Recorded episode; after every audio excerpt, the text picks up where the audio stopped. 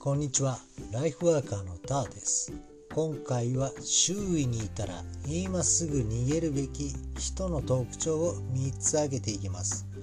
周りにないかという確認と自分自身が当てはまっていないかの確認をしながら聞いていただけると嬉しいです。その前に人生を変えたければ付き合う人を変えろと言います。誰と一緒にいるかということであなたの人生が良くなるか悪くなるかが大きく影響します。では早速参りましょう。関わってはいけない人の特徴。1つ目。それは多責思考の人です。多責思考とは何か問題が起きた時に自分以外の人や環境のせいにする人のことです。多責思考の人がいたら距離を置くようにします。なぜそうするのか。多責思考は周りの人に伝染していきます。多責思考の集まる場所では多責思考が蔓延してそこにいる人は同じ考えになるからです。だから早く逃げましょう。何か問題が起こった時に誰のせいにしてしまうことで問題が解決したように見え自分さえ良ければいいと思う考えになり根本的な解決をしない行動になってしまいます。なので多責思考ではなく自責思考になりましょう。自責思考とは問題が起きても人のせいにするのではなく自分には何かできることはなかったかを考えます。ただ自分自身を必要以上に責めないでくださいね。自分をコントロールし問題の思考や解決を目指します。関わってはいけない人の特徴。2つ目。他者の評価を大事にしすぎる人。他者の評価に重きを置く人は疲れてきます。他者はコントロールできないので人のことばかり気になり疲弊します。そしてそのような人の近くにいると評価を求めてきます。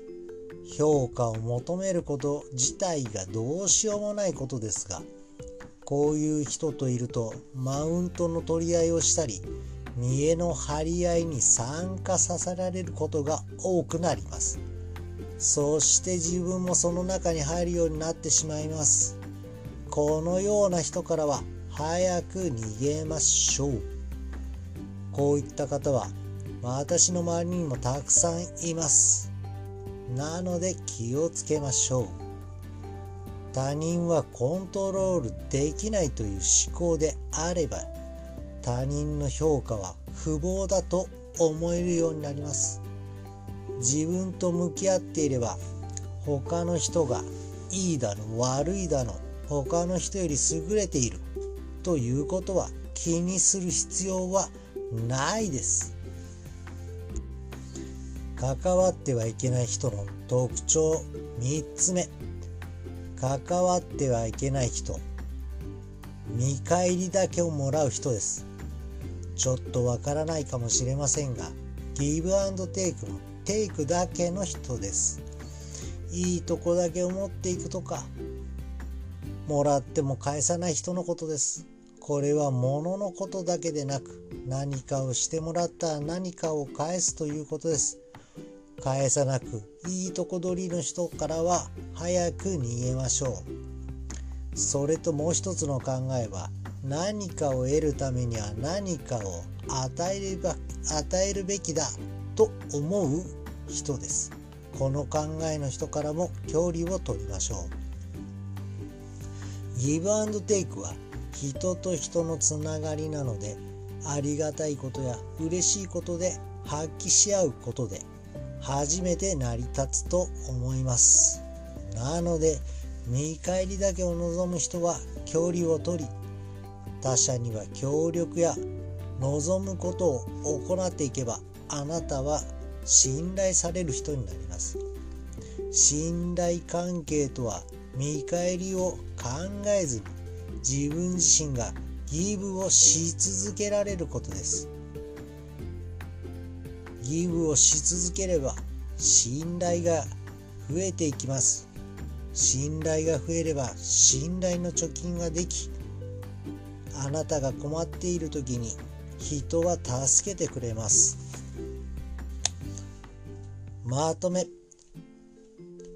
多責思考の人他人や周りや環境のせいにする人からは逃げましょう。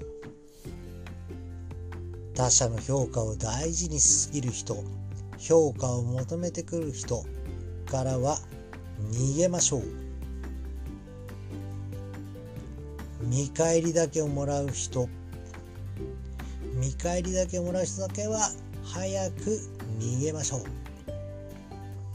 今回の知識が人生に役立つことを願ってます。それではご視聴ありがとうございました。